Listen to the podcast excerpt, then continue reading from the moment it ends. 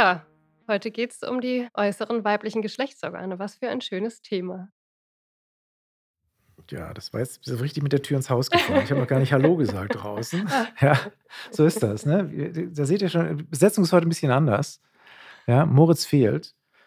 Aus gutem Grund. Ich dachte, Mensch, wenn wir jetzt irgendwie was zum Thema weibliche Geschlechtsorgane machen, ist das irgendwie eine ganz beschissene Idee, zwei Männer darüber reden zu lassen, weil das sind jetzt wirklich nur keine Experten auf dem Gebiet. Deswegen habe ich mir heute äh, die Inga Haas ins Studio eingeladen. Ja, und äh, damit auch eine Frau, damit äh, wir hier zumindest paritätisch besetzt sind und es nicht wie eine reine maskuline Vulva-Veranstaltung hier aussieht. Gut, Vulva, äußeres weibliches Genital ist das. Ne? Also äh, das, was beim Mann irgendwie wir in, dem, in der Serie Hoden und Penis abgehandelt haben. Heute geht es um die Vulva. Genau. Ja, hi erstmal. Ich freue mich dabei zu sein. Ähm, diesmal von der Seite, sonst bin ich fleißige Podcast-Hörerin und äh, bin gespannt und freue mich auch mal hier auf der Seite des Mikros zu sitzen.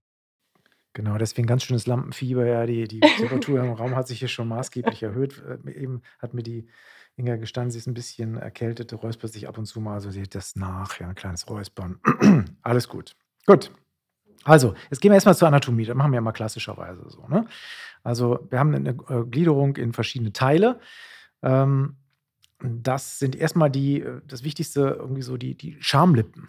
Und, und da gibt es ja zwei verschiedene, habe ich mir sagen lassen. Genau, das ist ja das, was so am meisten ähm, als erstes vielleicht auffällt. Es gibt die äußeren Labien, die Labia majora, also auch zu Deutsch übersetzt die großen Labien, und die inneren, das sind die Labia minora, also die kleinen Labien. Ähm, so, was jetzt außen, was jetzt innen?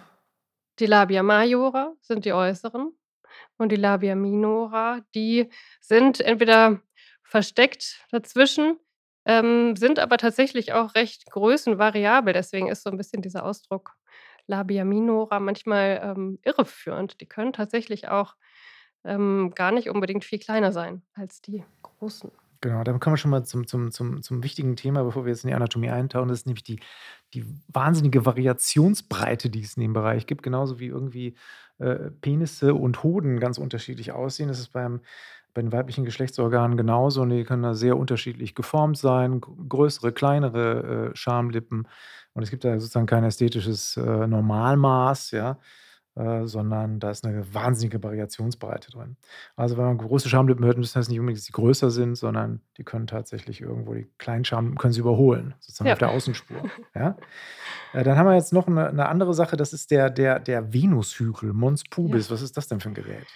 Das ist im Prinzip ein, ähm, ja, eine kleine Erhöhung, ähm, die geht an der auf Höhe der Symphyse, also vorne, ähm, ähm, aus Pubis los und, ähm, äh, dehnt sich dann quasi bis, ähm, äh, na, äh, ja, bis zu den Schamlippen. Und, äh, das ist im Prinzip eine, ähm, Erhöhung, die von subkutanem Fettgewebe untermauert wird. Oder so ein kleiner Airbag, der da quasi über den Schamlippen angebracht ist. Also einfach nur eine Vorwölbung, die das Ganze so ein bisschen ja, hervortreten lässt. Gut, gucken wir uns jetzt mal so die einzelnen Punkte. Wir haben noch nicht alles verraten. Also Labia Majora, Minora, okay. Zwischen denen noch ein ganz wichtiger Teil der Vulva, die, die Klitoris ne, oder der Kitzler. Was macht, macht, was macht die Klitoris? Klitoris ist das Sexualorgan der Frau. Also das wichtigste Organ, wenn es um die weibliche Lust geht und natürlich auch um den Orgasmus.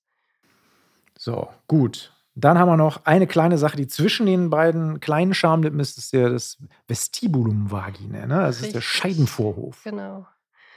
Da, ähm, der Scheidenvorhof, der, der versteckt quasi ein paar ganz wichtige Strukturen und schützt die. Das ist ähm, zum einen der Meatus urethrae externus.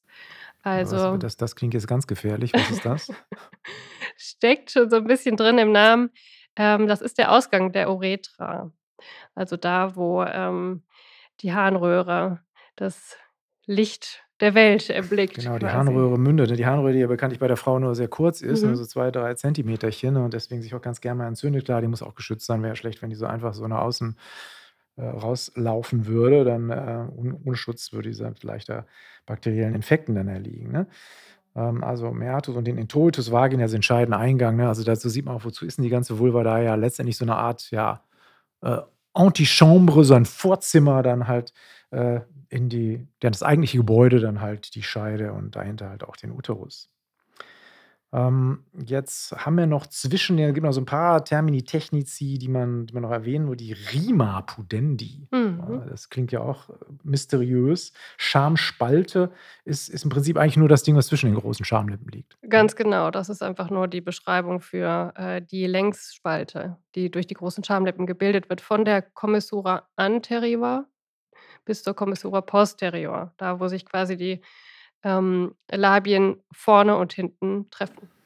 Ja, 2 Kommissariate beziehungsweise Kommissuren, ja. Also einmal die vordere und die hintere Kommissur. In der Kommissur, die Lateiner unter euch, klar, immer wenn eine Kreuzung da ist, Kreuzungsstelle, gibt es im Gehirn auch viele Kommissuren, ja, da wo sich irgendwie Nervenbahnen kreuzen, hat man eine Kommissura, also die Kommissura labiorum anterior ist die, wo sich die Schamlippen halt vorne vereinigen und hinten dann halt die posterior, wo vorne hinten nicht so ganz richtig ist, ist ja eigentlich vorne oben und hinten unten, ja, also man es genau sieht, weil das die Vulva natürlich jetzt nicht genau horizontal zum Boden verläuft, sondern halt schräg bei stehender Körperposition, versteht sich.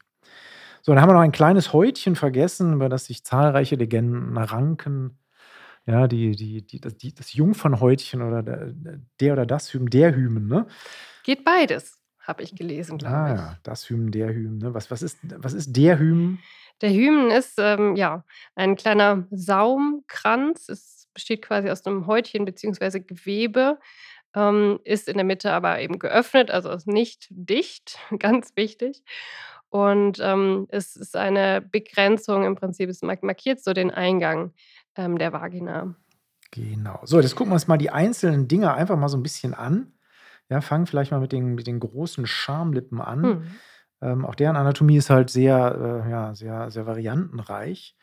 Ähm, sind halt 'n bisschen, äh, vorgewölbt und das ist auch so 'n bisschen so so so 'n ästhetisches Missverständnis, beziehungsweise irgendwie jetzt in der Neuzeit so flitzen viele Frauen halt zum ästhetischen Chirurgen und sagen: „Ja, buh, äh, kleine Schamlippen, die sollen jetzt nicht über die großen Schamlippen ragen, bitte schön. Ich möchte schöne große Schamlippen haben, soll so aussehen wie bei jüngeren Frauen.“ Bei älteren Frauen kommen die kleineren Schamlippen halt dann häufiger mal raus. Äh, und das ist eigentlich im Prinzip nix anderes als was, diese großen Schamlippen? Genau, also die, äh, Labien, das sind im Prinzip Weichteilfalten und die sind von, äh, Haut von behaarter Haut bedeckt. Und, ähm, zwar ist das die Haut, die auch sonst am Körper ist, die sogenannte Felderhaut. Die unterscheidet sich erst mal, ähm, nicht, außer dass sie eben sehr, äh, unterschiedlich und ausgeprägt pigmentiert sein kann.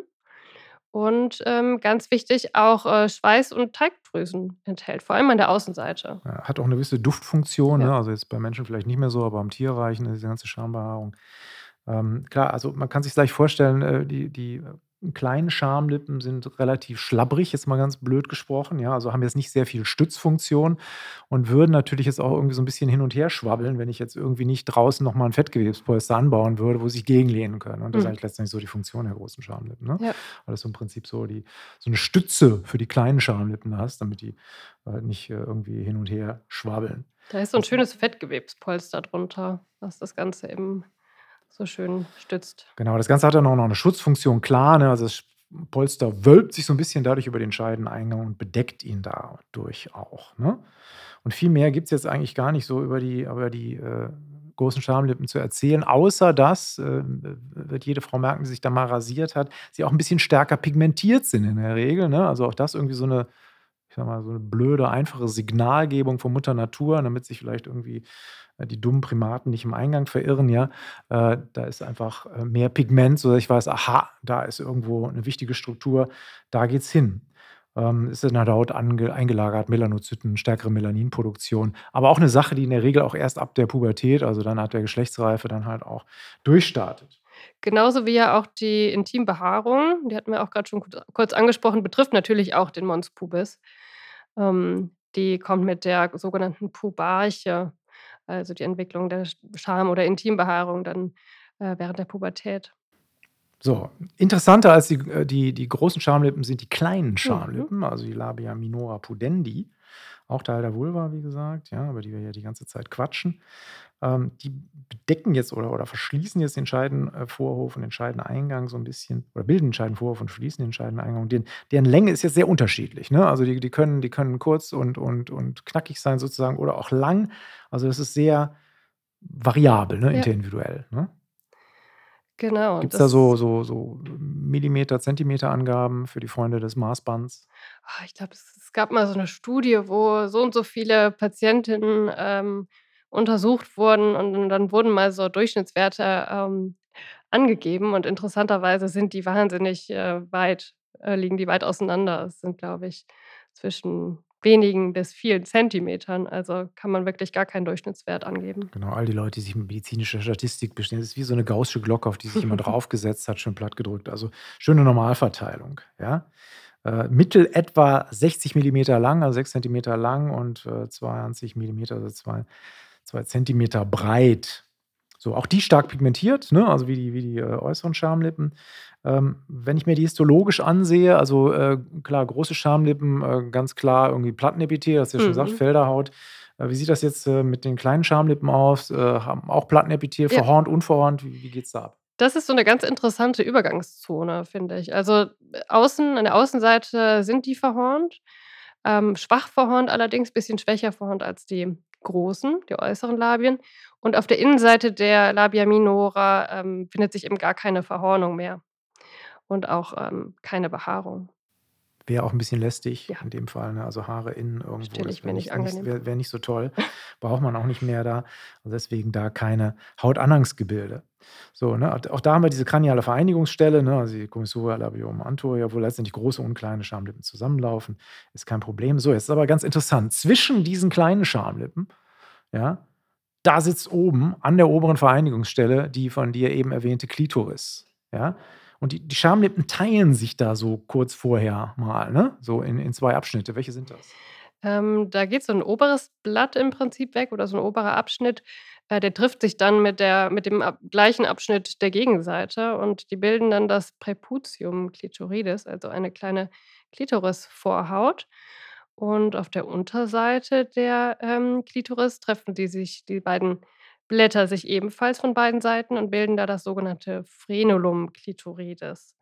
Das ist so 'ne Art mediale Falte, die dann eben zur Klitoris, ähm, hochzieht. Mhm. Okay. Frenulum, da da da klingelt's bei mir gleich, ne? Das hatten wir doch irgendwie auch schon beim beim männlichen Genitale. Genau. Und das hier vielleicht mal so 'n kleiner Ausflug in die in die Embryologie, ne? Also, Mutter Natur war da wie immer irgendwo relativ sparsam beziehungsweise faul, hat also im Prinzip aus dem gleichen Knetmaterial dann das äußere und das, äh, weibliche und das männliche Genitale geformt. Und in der Tat, wenn man so in der vergleichenden Anatomie mal sieht, also zwischen zwischen Männlein und Weiblein, im Prinzip genau dieselben Strukturen, ne? Ja, ganz Ja. schön unkreativ, würde Ja, ich sagen. oder oder halt einfach ökonomisch, ne? Weil weil es ja jetzt irgendwie letztendlich hast du ja auch nicht zwei zwei völlig verschiedene Spezies, ne, sondern sondern Mann und Frau sind ja irgendwie auch nur letztendlich Varianten einer Spezies. Äh, deswegen war es schon gar nicht so schlau also, unschlau, mit demselben Grundmaterial da loszugehen. Wenn man das jetzt mal so vergleicht, also die die die Klitoris, welchem welchem Teil des männlichen Genitals würde das denn jetzt entsprechen? Ähm, die Klitoris kommt tatsächlich aus den gleichen, ähm, genitalen Embryo äh, embryologischen Genitalanlagen wie der Penis. Also, das äh, vor allem die Penisschwellkörper. Ähm, also, so ganz im engen Sinne wäre wäre es ja eigentlich die die die Glans, ne, also die Eichel, ne? Also, Klitoris würde am ehesten der Eichel entsprechen, ne? Genau, die Glans clitoridis en entspricht im Prinzip der Glans Penis, aber die Klitoris selbst hat Ah ja, ja ja tatsächlich klar, auch die noch besteht ja auch nicht nur aus der Glans, ne? genau, Okay, hat gut ja gut, auch dass ich noch dich dabei habe? ähm, hat eben auch noch die, ähm, Schwellkörper selbst und, ähm, hat eigene Corpora cavernosa, ähm, die, Also, ist ähm die die die Klitoris eigentlich nix anderes als so 'ne Art Mikropenis, könnte man sagen, ne? So verkleinerter Penis, ne? Also, mit Schwellkörpern und Eichel, ne? Ansonsten also und und drunten drunter geht's ja unter der Klitoris jetzt auch noch dann die Harnröhre, die da mündet, ne? Die beim Mann da eingefasst ist, ne, zwischen Genau. Schwellkörper, bei der Frau irgendwie 'n bisschen nach unten verlagert ist, ne? Jetzt muss ich natürlich bei dem Mikropenis ganz schnell einhaken und, äh, da können wir den den Größenvergleich direkt mal anlegen, weil sich in den letzten Jahren, ähm, ganz viel da getan hat an Forschung. Die Klitoris wurde sehr lange nicht in den, ähm, ich sage mal, Original und Durchschnittsgrößen beschrieben und erforscht. Und mittlerweile weiß man tatsächlich, dass die im Durchschnitt, äh, 'ne Länge von 9 bis 11 Zentimetern hat. Das finde ich sehr faszinierend, wenn man sich da auch mal die Durchschnittslänge des, ähm, ja, ich sage mal, Otto-Normalpenis anschaut. Siehst du, da jetzt habe ich jetzt habe ich's dick jetzt habe ich dick in den Nacken bekommen, ja, klar, ne? Ich ich so als alter, äh, Oberflächenanatom, ne, habe mich natürlich nur den Dingen irgendwie zugewandt, die sichtbar sind. Aber natürlich, Inge hat recht, ne, denn die Schwellkörper, die laufen ja weitgehend bedeckt im, im Inneren, sieht man also nicht, aber sind natürlich Teil der ganzen Angelegenheit. Also insofern hat die Natur da einfach ein bisschen mehr sozusagen rückverlagert, aber Länge und Dimension gar nicht so weit voneinander entfernt. Und man sieht ja auch so bei Sachen wie Intersexualität, ne, also wie schnell auch der äußere Teil Mhm. irgendwo beispielsweise der Klitoris dann wachsen kann, die also durchaus dann tatsächlich so die Dimension eines kleinen Penis dann Ja, haben kann, wenn halt jeden Fall. entsprechend hormonell dafür Wachstum gesorgt wird. Ne? Ja, gut. Ähm, also äh, Klitoris, Frenulum, Präputium, Klitoris haben wir alles geklärt. Jetzt ist das die obere Vereinigungsstelle. An der unteren Vereinigungsstelle, was passiert da noch? Ist da noch irgendwas, äh, also der Kommissura posterior erwähnenswertes? Was, was ist dahinter? Also wo, wo befinde ich mich da? An der, ähm, hinteren Vereinigungsstelle, da geht's dann quasi in Richtung Perineum, also Richtung Damm, ähm, wo dann auch bald schon de ähm, der After, also die Öffnung des Anus, ähm, liegt. Genau, das ist die sogenannte ja, also die Schweißnaht, ne, da wo die beiden Körperhälften, die ja Gott sei Dank nicht separat zur Welt kommen, ja, sondern äh, in der Regel zusammengebacken wurden im Uterus, ja. Die Raphe, also die Schweißnaht haben, ne? also Männer sehen das auch in der Mitte des Hodensacks beispielsweise, eine richtige, ne, eine richtige Schweißnaht, da wo die beiden Körperhälften quasi dann zusammengelaufen sind in der Embryonalentwicklung. Ähm, wir haben im unteren Drittel der kleinen Schamlippe noch eine ganz, das ist eine kleine anatomische Besonderheit. Ne? Da mündet noch eine Struktur rein. Da sind noch Drüsen, und zwar ganz bekannte Drüsen, die, ähm, Bartholin-Drüsen oder auch Glandulae vestibularis majores.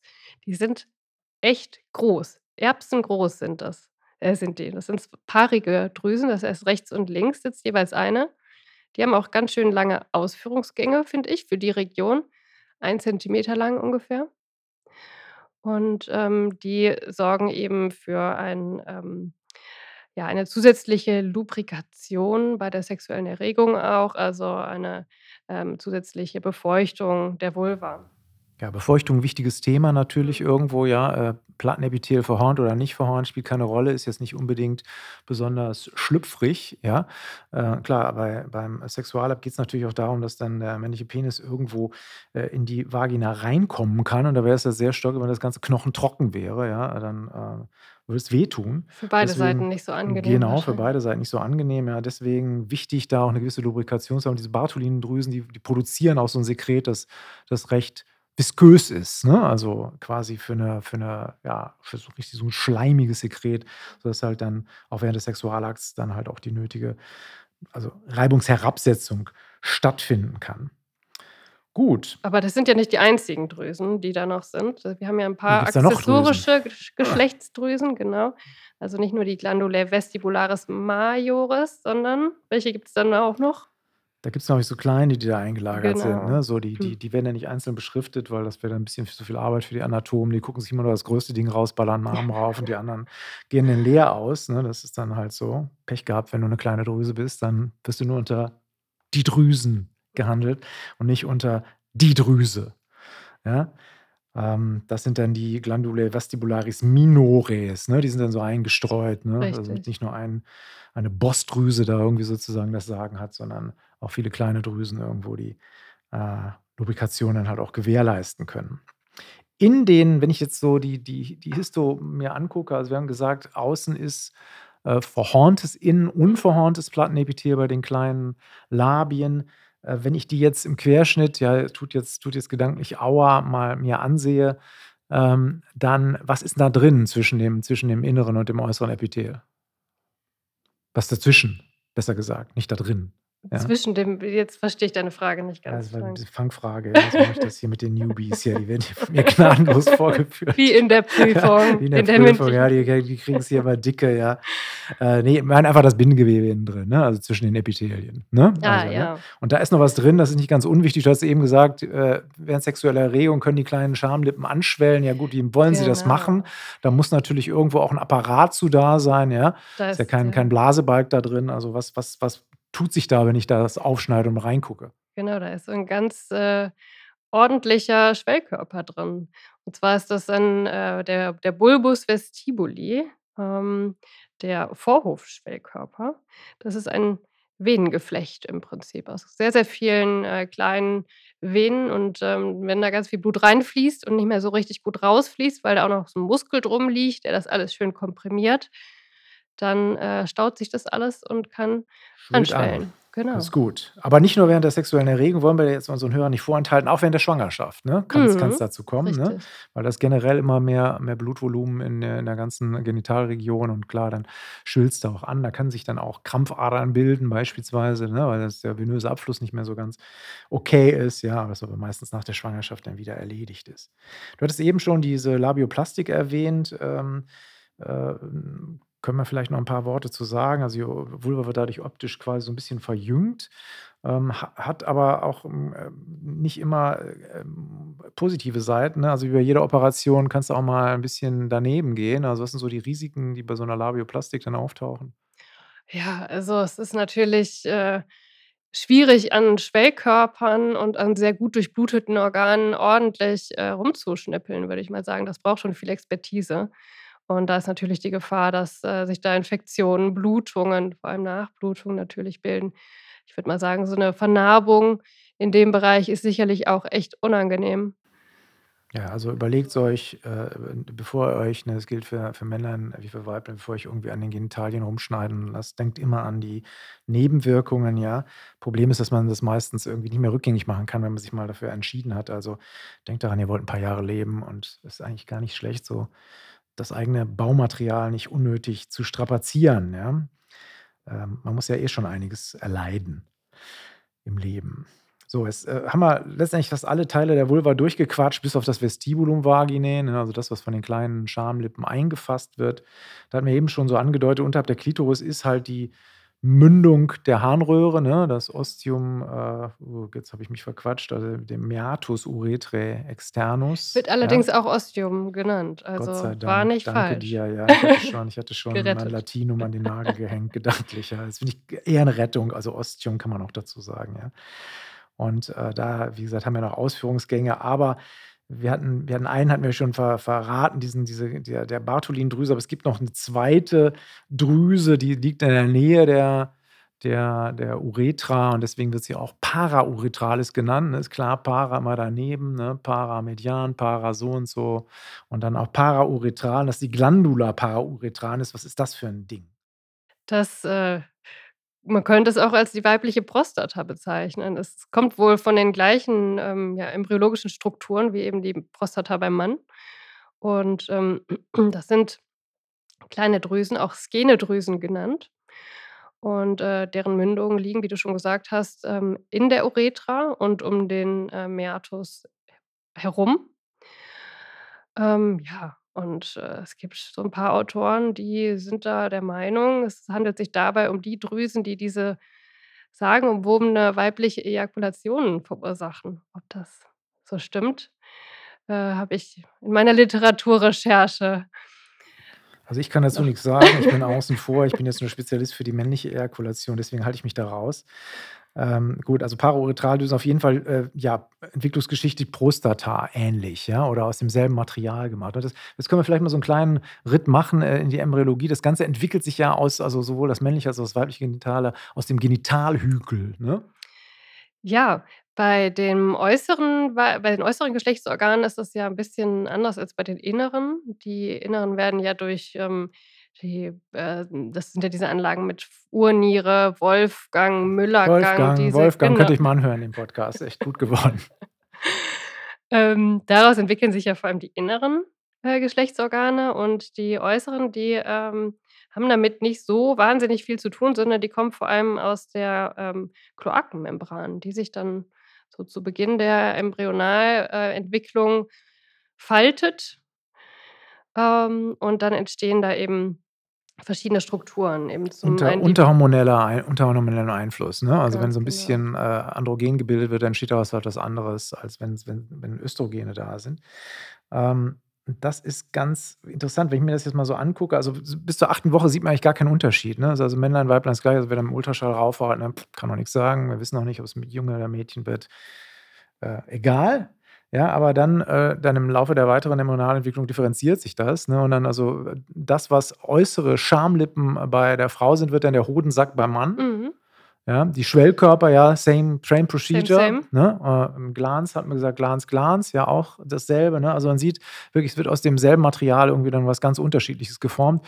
Und das ist natürlich auch nicht nur der Fall im, in der Embryonalzeit, sondern wenn ich jetzt irgendwie als, als Erwachsener, beispielsweise als erwachsene Frau, jetzt äh, stark mir Androgene zuführe, dann, dann passiert halt auch noch eine Ummodellierung im Rahmen natürlich dessen, was jetzt noch machbar ist, klar. In der Embryonalzeit wird natürlich mehr, kann natürlich mehr geformt werden, aber auch dann kommt es halt auch zu einer Vergrößerung, dann halt auch im Sinne einer Virilisierung, ja, oder Androgenisierung, die dann halt auch stattfindet. Das ist also ganz interessant. Also wir haben da unten wirklich so eine Art Genitalknete, ja, die dann halt in jede Richtung irgendwo ausgedeutet werden kann. Genial gemacht eigentlich. Absolut. Vor allem, wenn beides für alle da ist und sich dann erst im Verlauf unter der Hormonentwicklung da wirklich eine Ausdifferenzierung stattfindet, ähm, praktisch. Genau, und das ist auch nicht nur abhängig vom chromosomalen Geschlecht, das muss man auch mal ähm, erwähnen. Also beispielsweise kann es auch sein, dass wir jetzt beispielsweise einen, einen reinen XY-Chromosomentyp haben und trotzdem eine, eine ja, phänotypische Frau haben. Ähm, das gibt es zum Beispiel beim äh, bei der Androgenresistenz, also in dem Moment, wo also quasi die Körperzellen im äußeren Genitalbereich halt dieses Androgen, die Androgenrezeptoren da fehlen, dann passiert halt Folgendes. Die können dieses Genital halt nicht ausprägen. Das heißt, wir haben dann tatsächlich einen komplett weiblichen Phänotyp, wo wir ein XY-Chromosom haben. Ne? Also die Natur hat da jede Menge Zwischenstadien eingezimmert. Das ist halt von sehr vielen Faktoren abhängig, wie sich dann letztendlich das äußere Genitale formt. Mhm. Wo auch natürlich jetzt eine ganz interessante Info und wahrscheinlich auch für viele Prüfungen oft ähm, wichtig ist und dazu passt, ist, dass wir jetzt merken, das äußere weibliche Genitale ist natürlich ein primäres Geschlechtsorgan. Im Gegensatz zu den sekundären, die sich dann eben erst in der Pubertät ausdifferenzieren und zeigen, ähm, ist, das, ist die Vulva und das äußere weibliche Genitale eben schon von vornherein ähm, angelegt und auch so ein bisschen determiniert. Ja, dann würde ich sagen, die dann haben wir eigentlich so, äh, Anatomie, Histologie ganz gut hinter uns gebracht, Ja. ne? Also, ein Stolperer nur, das ist echt schon nicht schlecht, ja, also für für deinen Erstling hier, ne? Also, ich glaube, mit meinem ersten Postcard habe ich mich ein bisschen dämlicher angestellt. Ich weiß nicht, wie oft ich mit dem guten Bijan da die Rewind-Taste drücken musste, bis wir da mal da waren, wo wir wollten, ne? Ähm wir sollten jetzt so ein bisschen Klinik machen, ne? Also, wie wie jedes wie jedes Organ des menschlichen Körpers, dummerweise auch die Vulva natürlich von entsprechenden Veränderungen betroffen. Äh, sag mal irgendwo, was sind so die wichtigsten, äh, pathologischen Dinge, die da ins Auge stechen? Ja, also die, ähm, Vulva ist, ähm, als, ich sage mal, äh, doch oft ein bisschen exponiertes, ähm, und ja, exponiertes Organ ist doch einigen Infektionsrisiken ausgesetzt, ne? Das das ist wahrscheinlich das, was in der klinischen und gynäkologischen Praxis so das Häufigste ist, dass man da eben, ähm, Infektionserkrankungen, STDs, also auch geschlechtsübertragbare Erkrankungen, an der Vulva findet. Dazu gehören dann zum Beispiel die, ähm, Feigwarzen, der Genau, Genitalherpes. Condylomata acuminata, ne, 'ne Virusinfektion, ne, die dann letztendlich sozusagen Epithelzellen kapert und daraus hübsche kleine Wärzchen macht. Ja, äh, hochinfektiös, äh, auch potenziell Präkanzerose, also, ne, kann kann maligne entarten, ne? Äh, wird auch, äh, munter zwischen Mann und Frau pingpongmäßig hin und her geschoben. Ja, dummerweise nicht bei jedem klinisch manifest, ne? Also, es kann auch Virusträger geben, bei denen passiert nicht viel sozusagen an an an Effloreszenzen, da sieht man wenig, ne, die es dann halt weiterreichen können. Unangenehme Sache, auch nicht so einfach zu therapieren, ähm, weil, äh, hartnäckig unter Umständen, ja? Gehört auf jeden Fall dann in die Hand des Fachmanns beziehungsweise der Fachfrau. Genau, und im Ähm, besten Fall immer den Partner mitbehandeln. so ist es. Dann haben wir noch die so die ganz klassische Candidio Candidose, ne? Also die die, äh, vulvovaginale Candidose. Das klingt erstmal äh, nach einer Konserve, ist es aber nicht, sondern, äh, es ist, äh, auch unangenehm, ne? Also auch eine 'ne 'ne Infektion, ne? Ist genau, ist 'ne Infektion und zwar mit, äh, Candida-Spezies, also Hefepilzen. Und, äh, Spitzenreiter ist da natürlich wie, äh, sonst ja auch oft, ähm, die Candida albicans.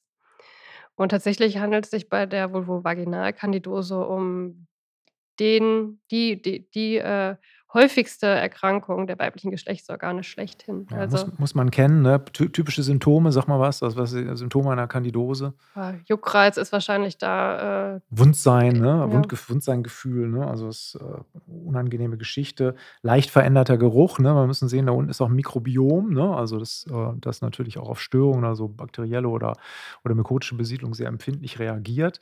Hat übrigens auch Smegma, ne? Frau hat auch Smegma, genau wie der Mann, ne? In, im, im, äh, Im Bereich der, der Vulva, also so ein, so, ein, bisschen so eine Käseschmiere, wie man so schön sagt. Also da, letztendlich so eine Mischung aus Epithelzellen und der normalen, der normalen bakteriellen Besiedlung. Dann kann die da halt draufkommen, dann geht halt dieses Milieu kaputt. Und das ist halt, äh, in der Regel betrifft es dann die Vagina und das äußere Genitale. Muss auch beides therapieren. Ne? Deswegen gibt es da auch so Vaginalapplikatoren halt für die Creme innen, um die in die Vagina einzubringen. Und dann muss man es aber auch außen einschmieren, damit man sich halt nicht nur ein, quasi ein Kompartiment da therapiert. Ja, da gibt es ja zig Kombipräparate, die dann alles gleichzeitig gewährleisten. Aber es ist wirklich wichtig zu wissen, etwa äh, drei Viertel der auch sonst gesunden Frauen, also nicht die, die sonst durch was anderes prädisponiert sind, ähm, ja, etwa drei Viertel erkranken im Laufe ihres Lebens mindestens einmal. Ja, also eine echte Massenerkrankung, kann man nicht Mhm. anders sagen. Ne? Und da muss man echt aufpassen. Man kann natürlich so ein bisschen prophylaktisch auch tätig werden. Ähm, es gibt da so die klassischen Risikofaktoren, ne, dass man, wenn man häufig wechselnde, ähm, Geschlechtspartner hat, ähm, zu viel Stress, schlechte Ernährung, so die klassischen Lifestyle-Geschichten, die die sind halt eben so ein bisschen Risikofaktor dafür.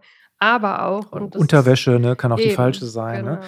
Also ist auch Mhm. übrigens eine endogene Infektion, ne? also im Gegensatz zu Feigwarzen, die natürlich jetzt irgendwo dann, die man sich irgendwo einfängt, ne? eine Kandidose. Wir haben ja auch eine Candida-Besiedlung im Darm, ja, Mhm. meistens. Ne? Also es kann sozusagen auch eine Infektion sein, die durch meinen körpereigenen Keime, die dann halt mal an eine andere Stelle gelangen, irgendwo ausgelöst wird. Ne? Also falsche, falsche Analhygiene beispielsweise, ne? irgendwie bei der Frau wischen von, von, von hinten nach vorne, ne? kann ich also auch dann aus, dem, aus der Fäzis dann irgendwie mehr Candida einfangen. Also ist nicht unbedingt immer eine Geschlechtskrankheit, die Candidose, sondern ist halt auch von A, meinem Immunsystem und B, natürlich auch von meinem eigenen Mikrobiom dann abhängig. Ne? Macht auch nicht so viel Sinn, den Partner mitzubehandeln oder wird gar nicht unbedingt empfohlen. Es bringt einfach nicht so viel, weil es eben dann doch meistens von, äh, einem selbst kommt oder die anderen ähm, also es ist eben kein klassischer STD ist. Werde ich auch nie so richtig los, ne? weil wie gesagt, die Dinger sich dann irgendwo im Darm dann irgendwo auch wieder ansehen. So, dann habe ich auch noch, äh, Insekten gibt es da auch noch. Ne, an, der, an der Vulva, ne? also äh, genau wie am Mann, die, die sogenannten Sackratten, ja? ne? also äh, Filzläuse, ja, machen sich ganz gern an, an Schamhaaren irgendwo äh, breit. Es klingt jetzt irgendwie ganz lustig, ne? kommt aber häufiger vor, als man, als man glaubt. Ist halt auch so eine typische, so eine typische parasitäre Erkrankung, ne? Juckreiz, ne? so kleine Nissen habe ich dann an den Schamhaaren. Also die äh, Läuse kann ich dann unterm, äh, unter der Lupe ganz gut sehen. Die klammern sich dann so fest wie Matrosen am Mast und äh, ja, sind dann halt auch sehr unangenehm, kann ich aber auch relativ einfach behandeln mit einem kleinen, mit entsprechenden Mitteln, die ich dann halt dort auftrage. Kann man drauf verzichten, auf jeden Fall. Genau. Hatte ich, als ich, als ich Stabsarzt bei der Bundeswehr war, hatte ich das häufiger unter den Rekruten, die äh, sich dann auch teilweise dann, dann auf der Wache irgendwie ein Bett geteilt haben, hatte ich, da hatte ich dann so ganze Gruppen irgendwo dann von äh, ihren Filzläusen befreit. Äh, gut. Ja, dann äh, gibt es noch ein paar äh, Sachen, die, die weniger, äh, weniger schön sind. Ne? Also auch äh, Karzinome gibt es natürlich im Bereich der Vulva. Ne? Die sind aber selten, habe ich gehört. Ja, das, äh, Vulvakarzinom ist natürlich was, was was man für jede Prüfung in der Gynäkologie lernen muss, was natürlich in der Klinik auch, äh was man auf was man da auf jeden Fall trifft, wenn man in der Klinik tät Klinik tätig ist als, äh, Gynäkologe oder Gynäkologin, aber ist nicht so der der der Klassiker. Also, es sind wirklich seltene Karzinome, sind auch, äh, seltene Karzinome des des Genitaltraktes. Also, das, ähm, Zervixkarzinom zum Beispiel ist natürlich deutlich häufiger. Genau, sind. Plattenepithelkarzinome klassischerweise. Na gut, wir Ja. haben ja eben gesagt, alles da ist mit Plattenepithel ausgepflastert, also sind es auch Plattenepithelkarzinome, die sich da bilden. Ähm, wenn man die früher kennt, eigentlich nicht schlecht. Ne? Also dann hat man ganz gute Heilungschancen. Problem ist immer, dass in diesen Weichgeweben die sich relativ leicht ausbreiten und das lassen auch dann zu spät entdeckt werden. Also wenn man da irgendwo was hat, was nicht abheilt oder so, dann doch besser schnell nachgucken lassen, bevor das größer wird und man dann ein Problem bekommt. Betrifft ja oft auch, äh, vor allem ältere Frauen und da ist sicherlich die Scham auch einfach 'ne ganz gro 'n ganz großer Faktor, dass da viele viel zu spät zum Arzt kommen. Ähm, oder eben auch gar nicht so richtig, ähm, Genau. Schämt bewusst euch nicht eurer sind. Geschlechtsorgane, Leute, ja? Also, Mutter Natur hat die nicht umsonst zwischen eure Beine gepflanzt. Also, die kann man auch vorzeigen, grade wenn da was ist. Also, ähm, keine keine Scheu, ähm, das A zu zeigen, B aber auch zu untersuchen, ne? Also, das ist bei Genau, ist ja. beim beim bei Ärzten auch nicht immer so also, es gibt viele, die dann irgendwo sagen: „Okay, Unterhose muss nicht ausgezogen werden“ und dann irgendwie Fettsachen übersehen, weil sie halt dann sich nur auf den Rest der ganzen Sache konzentriert haben, aus falsch verstandener Scham, ne? Also, Geschlechtsorgane, wichtiger Teil des menschlichen Körpers, also auch mit untersuchen, Keine ja? Diagnose durch die Hose. Genau, sehr gut gesagt. Ähm, noch eine Sache sollten wir erwähnen, die nicht ganz unwichtig ist, ne? Das ist der Lichen sclerosus, ne?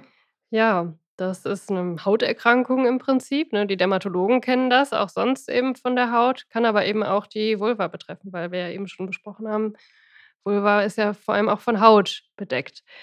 Ähm, das ist 'ne Degeneration im Prinzip der Dermis, also 'ne Atrophie und, ähm, ist so mit Autoimmunerkrankungen assoziiert, aber, ähm, tritt eben vor allem vor der Pubertät und ganz wichtig, nach der Menopause auf. Also, in den Situationen, wo einfach Östrogen fehlt, das heißt, in Östrogenmangelsituationen kommt es zu Atrophien der, ähm, Epithelien und das ist einfach unheimlich unangenehm.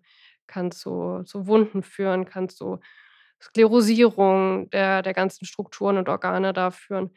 Ähm, genau, Juckreiz, auch 'n auch 'n Thema, ne? Also, das ist, äh, keine Sache, die die sehr angenehm ist und dann natürlich auch entsprechend behandelt werden muss, beispielsweise durch Hormonsalben, ne? Ist generell natürlich 'n äh, auch 'n Problem, dass, äh, klar, mit mit Abschluss der generativen Phase die Natur so 'n bisschen zurückfährt, ne, die Hormonproduktion zurückfährt und dann kommt's halt zu Atrophien, ne? Beim Mann genauso wie bei der Frau und dann werden halt Dinge zurückgefahren, dann durch die Atrophie entstehen dann halt, ja, Folgeprobleme, die die man dann angehen muss.